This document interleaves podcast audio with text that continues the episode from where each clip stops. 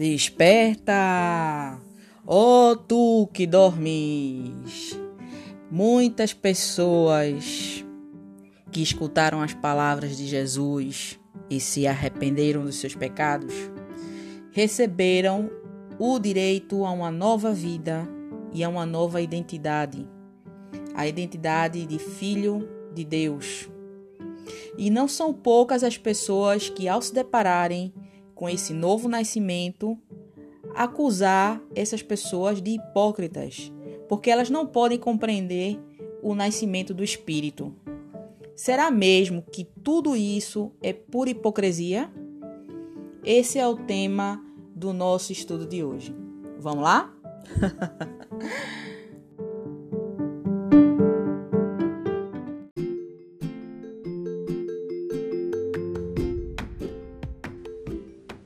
Vamos lá, vamos começar nosso estudo pelo livro de Lucas, capítulo 5, versículo 29. Então lhe ofereceu Levi um grande banquete em sua casa, e numerosos publicanos e outros estavam com eles à mesa. Os fariseus e seus escribas murmuravam contra os discípulos de Jesus, perguntando: Por que comeis e bebeis com os publicanos e pecadores? Respondeu-lhe Jesus: os sãos não precisam de médico, e sim os doentes. Não vim chamar justos, e sim pecadores, ao arrependimento. Agora vamos ler o livro de Marcos, capítulo 10, versículo 17. E pondo-se Jesus a caminho, correu um homem ao seu encontro, e ajoelhando-se, perguntou-lhe: Bom mestre, que farei para herdar a vida eterna? Respondeu-lhe Jesus: por que me chamas bom? Ninguém é bom, senão um, que é Deus. Sabes os mandamentos: não matarás, não adulterarás, não furtarás, não dirás falso testemunho, não defraudarás ninguém, honra a teu pai e a tua mãe. Então ele respondeu: Mestre, tudo isso tenho observado desde a minha juventude. E Jesus, fitando-o, o amou e disse: Só uma coisa te falta Vai, vende tudo o que tens, dá aos pobres e terás um tesouro no céu. Então, vem e segue-me. Ele, porém, contrariado com esta palavra, retirou-se triste, porque era dono de muitas propriedades. Agora vamos ler o livro de João, capítulo 5. Passadas estas coisas, havia uma festa dos judeus, e Jesus subiu para Jerusalém. Ora, Existe ali, junto à Porta das Ovelhas, um tanque chamado em hebraico Bethesda, o qual tem cinco pavilhões. Nestes jazia uma multidão de enfermos, cegos, coxos e paralíticos, esperando que se movesse a água, porquanto um anjo descia em certo tempo, agitando-a. E o primeiro que entrava no tanque, uma vez agitada a água, sarava de qualquer doença que tivesse. Estava ali um homem enfermo, havia 38 anos. Jesus, vendo-o deitado e sabendo que estava assim há muito tempo, perguntou-lhe: Queres ser curado? Respondeu-lhe o enfermo: Senhor, não tenho ninguém que me ponha no tanque quando a água é agitada, pois, enquanto eu vou, desce outro antes de mim. Então lhe disse Jesus: Levanta-te, toma o teu leito e anda. Imediatamente o homem se viu curado e tomando leito, pôs-se a andar. E aquele dia era sábado. Por isso disseram os judeus aos que fora curado, ao que fora curado: Hoje é sábado e não te é lícito carregar o leito. Ao que ele lhe respondeu: O mesmo que me curou me disse: Toma o teu leito e anda. Perguntaram-lhe ele, eles: Quem é o homem que te disse: Toma o teu leito e anda? Mas o que fora curado não sabia quem era porque Jesus se havia retirado, por haver muita gente naquele lugar. Mais tarde, Jesus o encontrou no templo, no templo e lhe disse: Olha, que já estás curado. Não peques mais, para que não te suceda coisa pior. Agora vamos ler o livro de João, ainda, capítulo 8. Jesus, entretanto, foi para o Monte das Oliveiras. De madrugada, voltou novamente para o templo e todo o povo ia ter com ele, e assentado os ensinava. Os escribas e fariseus trouxeram à sua presença uma mulher surpreendida em adultério e fazendo-a ficar de pé no meio de todos. Disseram a Jesus: Mestre, esta mulher foi apanhada em flagrante, flagrante adultério. E na lei nos mandou Moisés que tais mulheres sejam apedrejadas. Tu, pois, que dizes? Isto diziam eles, tentando-o, para terem de que o acusar. Mas Jesus, inclinando-se, escrevia na terra com o dedo. Como insistissem na pergunta, Jesus se levantou e lhes disse: Aquele que dentre vós estiver sem pecado, seja o primeiro que, que lhe tire pedra. Que lhe atire pedra. E tornando a inclinar-se, continuou a escrever no chão. Mas ouvindo eles essa resposta e acusados pela própria consciência, foram se retirando um por um, a começar pelos mais velhos até os últimos, ficando só Jesus e a mulher no meio onde estava. Erguendo-se Jesus e não vendo a ninguém mais além da mulher, perguntou-lhe: Mulher, onde estão aqueles teus acusadores? Ninguém te condenou? Respondeu ela: Ninguém, Senhor. Então lhe disse Jesus: Nem eu tampouco te condeno. Vai e não peques mais. Agora vamos no, vamos no livro de Jó, capítulo 1, versículo 6. Num dia que os filhos de Deus vieram apresentar-se perante o Senhor, veio também Satanás entre eles. Então perguntou o Senhor a Satanás: De onde vens? Satanás respondeu ao Senhor e disse: De rodear a terra e passear por ela. Perguntou ainda o Senhor a Satanás: Observaste o meu servo Jó? Porque ninguém há na terra semelhante a ele, homem íntegro e reto, temente a Deus e que se desvia do mal.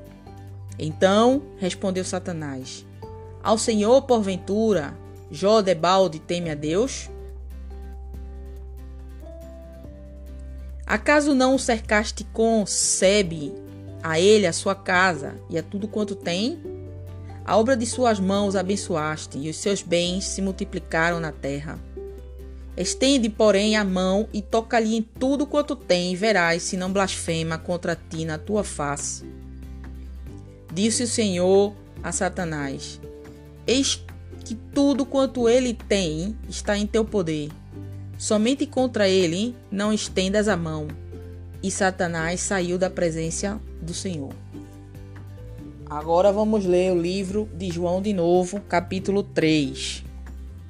Havia entre os fariseus um homem chamado Nicodemos, um dos principais dos judeus. Este, de noite, foi ter com Jesus e lhe disse: Rabi, Sabemos que és mestre vindo da parte de Deus, porque ninguém pode fazer estes sinais que tu fazes, se Deus não estiver com ele. A isto respondeu Jesus: Em verdade, em verdade te digo que, se alguém não nascer de novo, não pode ver o reino de Deus. Perguntou-lhe Nicodemos: Como pode um homem nascer sendo velho? Pode porventura voltar ao ventre materno e nascer segunda vez? Respondeu Jesus: Em verdade, em verdade te digo, quem não nascer da água e do espírito não pode entrar no reino de Deus. O que é nascido da carne é carne, e o que é nascido do espírito é espírito. Não te admires de eu te dizer: importa-vos nascer de novo. O vento sopra onde quer, ouves a sua voz, mas não sabes de onde vem nem para onde vai. Assim é todo o que é nascido do espírito. Então lhe perguntou Nicodemos: Como pode suceder isto? Acudiu Jesus. Tu és mestre em Israel e não compreendes estas coisas? Em verdade, em verdade te digo que nós dizemos o que sabemos e testificamos o que vemos, o que temos visto. Contudo, não aceitais o nosso testemunho. Se tratando de coisas terrenas, não me credes, como creiei, crereis se vos falar das celestiais? Ora, ninguém subiu ao céu senão aquele que de lá desceu, a saber, o Filho do homem que está no céu e de modo porque Moisés levantou a serpente no deserto, assim importa que o Filho do Homem seja levantado, para que todo o que nele crê tenha vida eterna. Agora vamos ler o livro de Hebreus, capítulo 8, versículo 6. Agora, com efeito, obteve Jesus ministério tanto mais excelente, quanto é ele também mediador de superior aliança instituída com base em superiores promessas. Porque se aquela primeira aliança tivesse sido sem defeito, de maneira alguma estaria sendo buscado lugar para uma segunda. E de fato, repreendendo-os, diz: Eis aí vem dias, diz o Senhor, e firmarei nova aliança com a casa de Israel e com a casa de Judá. Não segundo a aliança que fiz com seus pais, no dia em que os tomei pela mão para os conduzir até fora da terra do Egito pois eles não continuaram na minha aliança, e eu não atentei para eles, diz o Senhor. Porque esta é a aliança que firmarei com a casa de Israel, depois daqueles dias, diz o Senhor. Na sua mente imprimirei as minhas leis, também sobre o seu coração as escreverei, e eu serei o seu Deus, e eles serão o meu povo. E não ensinará, ensinará jamais cada um ao seu próximo nem cada um ao seu irmão, dizendo: Conhece ao Senhor, porque todos me conhecerão, desde o menor deles até o maior. Pois, para com as suas iniquidades usarei de misericórdia, e dos seus pecados jamais me lembrarei. Quando ele diz nova, torna antiquada a primeira. Ora, aquilo que se torna antiquado e envelhecido está prestes a desaparecer. E agora, para terminar, vamos ler o livro de Romanos, capítulo 6. Que diremos, pois? Permaneceremos no pecado para que seja a graça mais abundante? De modo nenhum. Como viveremos ainda no pecado, nós, o que para ele morremos? Ou porventura ignorais que todos nós que fomos batizados em Cristo Jesus fomos batizados na sua morte? Fomos, pois, sepultados com ele na morte pelo batismo para que, como Cristo foi ressuscitado dentre os mortos pela glória do Pai, assim também andemos nós em novidade de vida. Porque se fomos unidos com Ele na semelhança da Sua morte, certamente o seremos também na semelhança da Sua ressurreição. Sabendo isto, que foi crucificado com Ele o nosso velho homem, para que o corpo do pecado seja destruído, e não sirvamos o pecado como escravos, porquanto quem morreu está justificado do pecado. Ora, se já morremos com Cristo, cremos que também com ele viveremos, sabedores de que, havendo Cristo ressuscitado dentre os mortos, já não morre. A morte já não tem domínio sobre ele. Pois, quanto a ter morrido, de uma vez para sempre morreu para o pecado. Mas quanto a viver, vive para Deus. Assim também vós considerai-vos mortos para o pecado, mas vivos para Deus em Cristo Jesus. Não reine, portanto, o pecado em vosso corpo mortal, de maneira que obedeçais às suas paixões, nem ofereçais cada um dos os membros do seu corpo ao pecado, como instrumentos de iniquidade. Mas oferecei-vos a Deus como ressurretos dentre os mortos, e os vossos membros a Deus como instrumentos de justiça. Porque o pecado não terá domínio sobre vós, pois não estáis debaixo da lei, e sim da graça. Uma das primeiras coisas que espantam as pessoas, né, quando a gente tem as, os relatos, os testemunhos de pessoas que se converteram, né, a Jesus, é que é o julgamento de como pode ser que aquela pessoa que era ingrata ou aquela pessoa que era mentirosa ou aquela pessoa que era alcoólatra, ou aquela pessoa que era drogada, ou aquele ladrão, né? Como é que pode ser que aquela pessoa aceitou Jesus e agora é santo?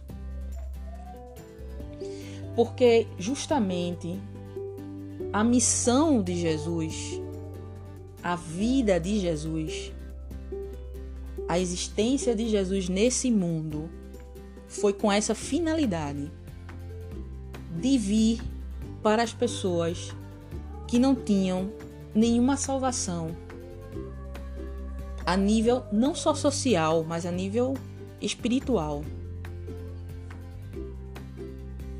Porque uma coisa que aparece, uma das coisas que aparecem nesses encontros de Jesus com os discípulos e que é muito forte, uma palavra muito forte que Jesus dá, é quando vem um rapaz muito rico e diz para Jesus assim: Mestre bom, o que eu faço para entrar no reino dos céus? E, Jesus responde assim: Mestre bom, por que você está me chamando de bom?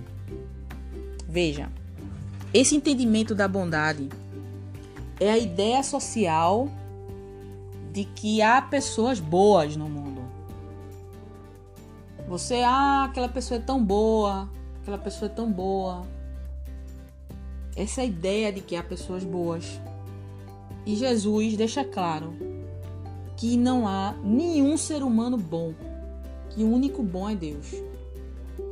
Então, nesse sentido, as pessoas elas não têm direito de comparar as suas bondades ou os seus caráteres, seus comportamentos em relação aos outros. Porque a medida de comparação é Deus.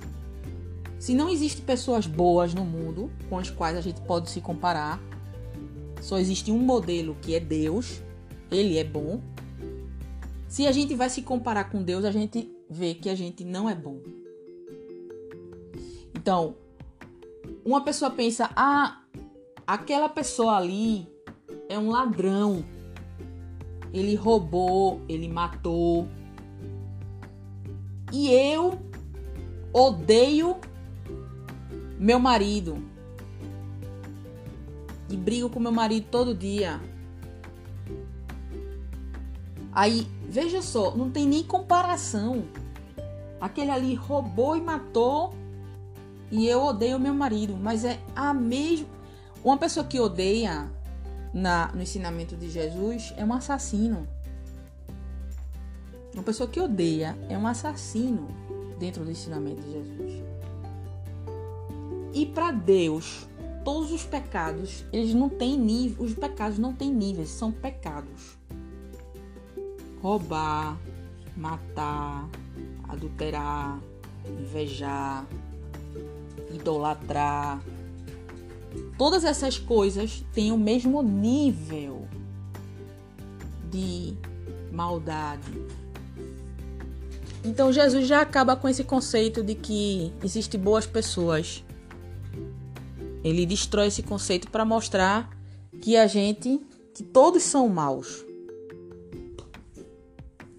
E que ele estava ali justamente para as pessoas más para as pessoas que, que estavam em pecado. Veja, a pessoa que entrevistou, que se entrevistou com Jesus, que fez essa pergunta, mestre bom, que eu posso fazer para entrar, para entrar no reino dos céus? Ele cumpria todos os mandamentos da, da lei. Ele guardava o sábado, ele não matou, não roubou. Tudo ele observava direitinho, guardava os mandamentos. Aí ele disse: só falta uma coisa para você, se você quiser ser perfeito, perfeito. Dê tudo que você tem para os pobres. Não é porque para alcançar a perfeição um tem que se despossuir de tudo. É que Jesus sabia que o coração dele estava no amor à riqueza. E no mandamento diz assim: Amarás ao Senhor Deus sobre todas as coisas. E uma pessoa só pode acumular riqueza se ela ama a riqueza. Se ela ama a riqueza, eu amo o dinheiro, ela vai juntando dinheiro, ela não gasta o dinheiro, ela vai acumulando dinheiro. Ele explica isso. E esse ensinamento fala disso, de que, ah, você quer ser perfeito? E ele mostra que uma pessoa que estava observando todos os mandamentos, ainda assim tinha idolatria no coração a idolatria aos bens materiais. E ele não se arrependeu dessa idolatria, ele foi embora triste. Ele escolheu, ao invés de se. Ele podia ali se arrepender da idolatria, não, mas ele foi triste com, seu, com, com as suas propriedades. O que acontece é que a diferença das histórias que a gente leu desse homem que vai perguntar sobre como ele pode entrar no reino, dos outros dois, né? Como o homem que que estava 38 anos ali doente, né? esperando entrar no tanque. E a mulher que foi pega em flagrante adultério é que as pessoas que chegam e recebem a palavra de Jesus, elas entram por um outro caminho. Porque ele deixa claro, ele vem, a pessoa que chega a Jesus, ele sana, ele liberta, porque ele libertou aquele homem da doença. Ele libertou a mulher é, da morte, porque todo pecado gera morte.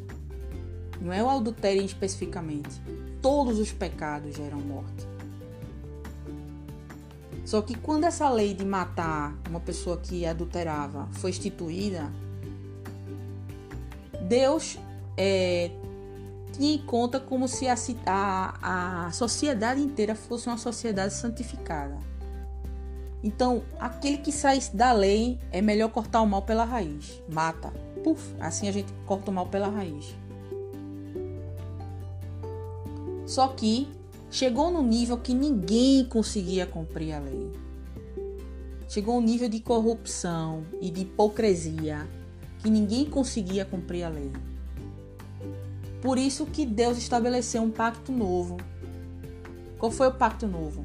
Ao invés de dizer para os homens sigam a lei, ele fez um pacto de implantar dentro do corpo da pessoa a lei. Então, a lei não seria algo mais externo que a gente ia receber, que outras pessoas iam ensinar pra gente. Olhe, não peque, não roube, não, não adultere. Não. Ia ser algo que ia brotar de dentro da gente.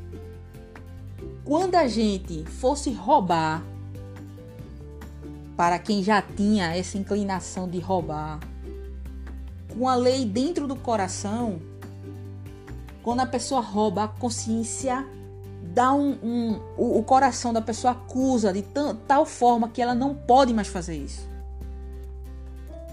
E é essa, é esse o pacto que Jesus faz. Esse é o novo nascimento. Quando o mestre de Israel vem perguntar a ele é, como é que era possível que uma pessoa pudesse nascer de novo, o, o novo nascimento, o mistério do novo nascimento, é ele se conecta com o arrependimento. Porque ninguém pode nascer de novo se não começar pelo arrependimento. E quem produz esse arrependimento é o Espírito Santo. Por mais as pessoas têm que ouvir a palavra, a palavra ela tem que alcançar as pessoas porque é a palavra que dá vida. A palavra tem que alcançar as pessoas, as pessoas têm que ouvir a palavra. Mas quem faz toda obra é o Espírito. O Espírito de Deus. Ele que convence a pessoa do pecado. Convence a pessoa da, na consciência, no profundo da consciência dela, que ela não está fazendo as coisas bem, que ela está saindo do, do correto. Ele que convence qual é a verdade. E ele que dá juízo, capacidade de auto-julgamento. De ver que a pessoa não está indo pelo caminho bem. Não é o que o irmão diz de fora. Porque há uma diferença muito grande entre esse trabalho do Espírito Santo de convencimento da verdade, do pecado e do juízo, do trabalho de Satanás que é o trabalho de acusar. Como a gente leu no livro de Job. Da mesma forma, nessa história de Job, que era um homem perfeito, um homem perfeito, reto diante de Deus, um homem que procurava sempre se arrepender dos seus pecados. Todos os dias ele fazia sacrifícios, não só por ele, mas por, pelos seus filhos. Isso é uma simbologia de que cada dia ele revisava sua consciência do pecado. e procurava estar em retidão diante de Deus. Tudo ele agradecia a Deus, tudo ele louvava a Deus e por isso ele era um homem abençoado. Mas Satanás vai lá, vai lá na Assembleia de Deus para dizer: Ah, eu sei porque ele é bom. Também o Senhor abençoa tanto ele, ele é rico, ele tem grandes empresas, ele tem tudo do bom e do melhor, do melhor. Por isso que ele, que ele, que ele, que ele te ama. Agora tira tudo que ele tem para ver se ele não te amaldiçoa. Então, Satanás, a função dele é acusar. Ele pega uma oportunidade, qualquer coisa para acusar. Então, veja, se esse homem perfeito, perfeito, sofre acusação de Satanás, imagina a gente, nós, que somos bebês espirituais e estamos começando a nossa caminhada com Cristo. Porque essa palavra é uma palavra para os bebês espirituais, para os filhos de Deus, aqueles que nascem de novo a partir do arrependimento e do recebimento do Espírito Santo no nosso coração. Então, o que esse Espírito faz? Ele faz com que tudo que a gente fazia antes da gente se arrepender dos nossos pecados seja mortificado na nossa carne. Porque quando a pessoa nasce de novo, a nível espiritual se borra tudo, todos os pecados, todas as nossas malas atitudes, todo, tudo que estava no nosso espírito impresso com o pecado é borrado. Mas a nossa carne continua repetindo as mesmas coisas. Então, o trabalho e a obra de Deus é fazer crescer, encher o nosso corpo do poder do Espírito, ao ponto em que a carne seja mais fraca que o Espírito. Se come, começa dentro do corpo da pessoa uma batalha espiritual entre o Espírito e a carne. E aí, aquele que recebeu esse Espírito, o Espírito Santo de Deus, ele não pode mais cometer o pecado porque faz muito mal. Faz ele se sentir muito mal, muito arrependido. Porque ele está desagradando ao Espírito que habita dele, dentro dele, que é o Espírito Santo de Deus. E é um espírito que não comunga com pecado. Luz e trevas. Deus é luz. E ele não, não comunga com as trevas. Não existe nenhuma comunhão com as trevas. Então, muitas pessoas que às vezes têm pecados, muitos pecados, elas não suportam estar perto de pessoas que têm o Espírito Santo de Deus. Por quê? Porque a luz não comunga com o pecado. E o Espírito Santo de Deus convence de que ela está em pecado. Ou seja, essa manifestação de ódio, de acusação, é o espírito do pecado, o espírito do erro que está controlando aquela outra pessoa, denunciando que ela está em pecado.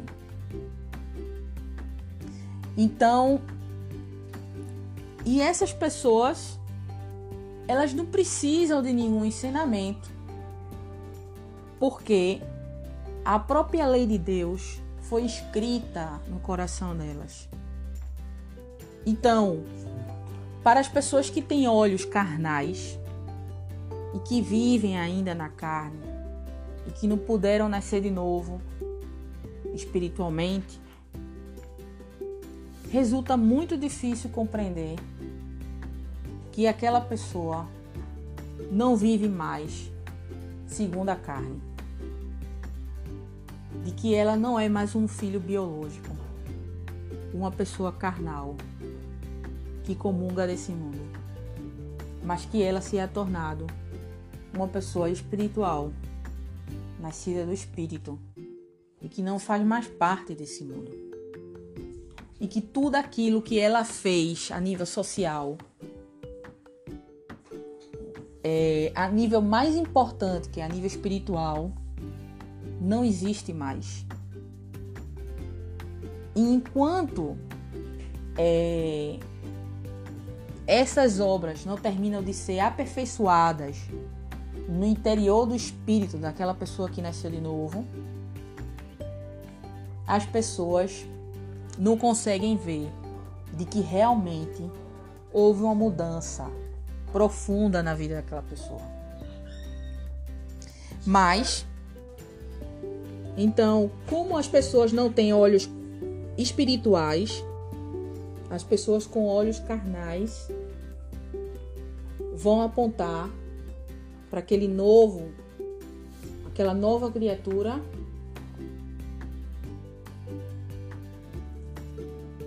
vão tentar lembrar a sua existência carnal. Mas aquela nova criatura não vive mais segundo as leis da carne. Ela vive segundo as leis do espírito. E o que importa não é mais a sua história construída socialmente na carne, mas o que o espírito diz sobre ela. E o que o Espírito diz sobre ela é que ela é filha de Yahweh, filha do Criador. Ou seja, não é, não se trata de uma hipocrisia. Se existem pessoas que dizem que seguem a Jesus, mas não estão colocando por obra. Não se vê por obra. Não se manifesta por obra na vida daquela pessoa. Esse, essa correspondência com que, com que Jesus ensinou é porque não houve arrependimento verdadeiro. Na realidade, aquela pessoa não nasceu de novo. Porque todo aquele que nasce de novo, ele não pode mais cometer o pecado com tranquilidade, como uma pessoa carnal.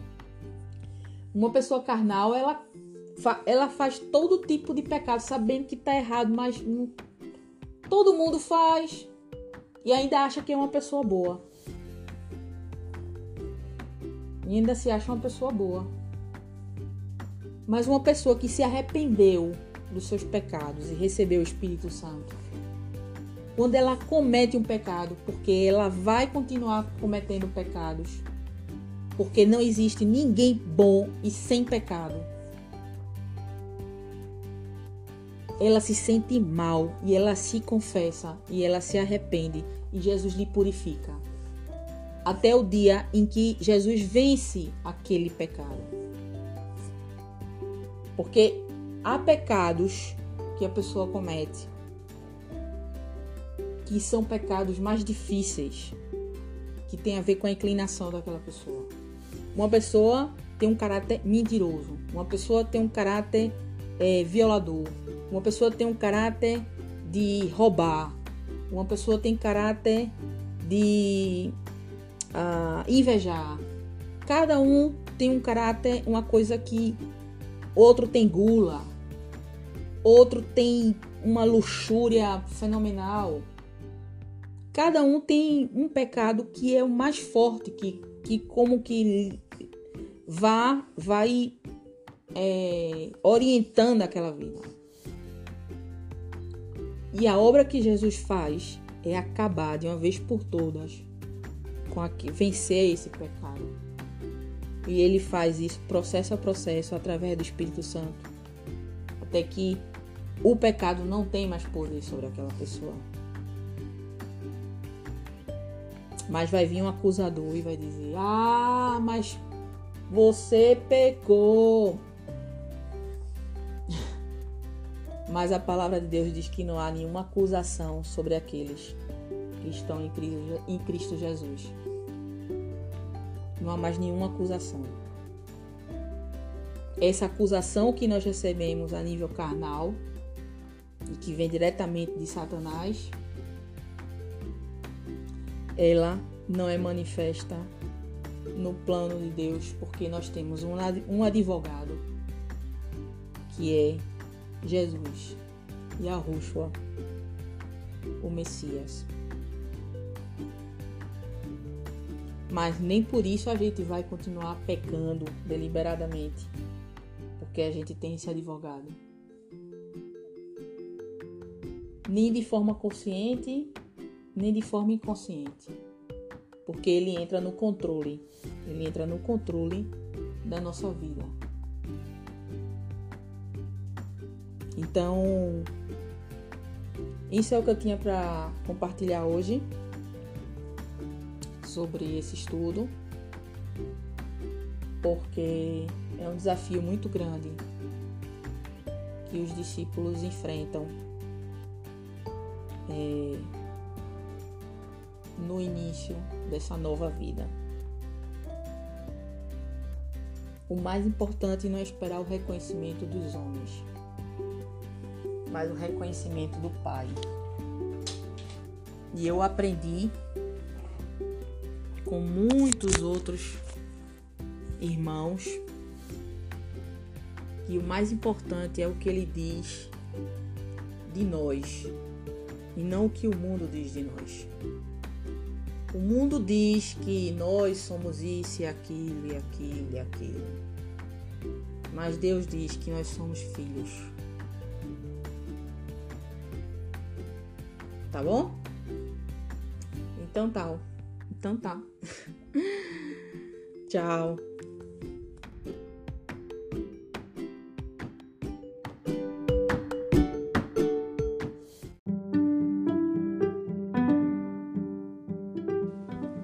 Vamos lá, vamos fazer um resumo do podcast de hoje.